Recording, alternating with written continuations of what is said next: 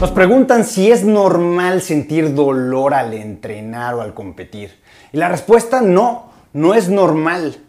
Hay que diferenciar entre el dolor por una lesión y el dolor por el esfuerzo. El dolor por esfuerzo lo puedes mantener, lo puedes controlar y lo puedes sobrellevar. El dolor por una lesión te debe de hacer parar, cuidarte y reposar para poder regresar al 100%. No es normal tener un dolor que refleje una lesión durante un entrenamiento.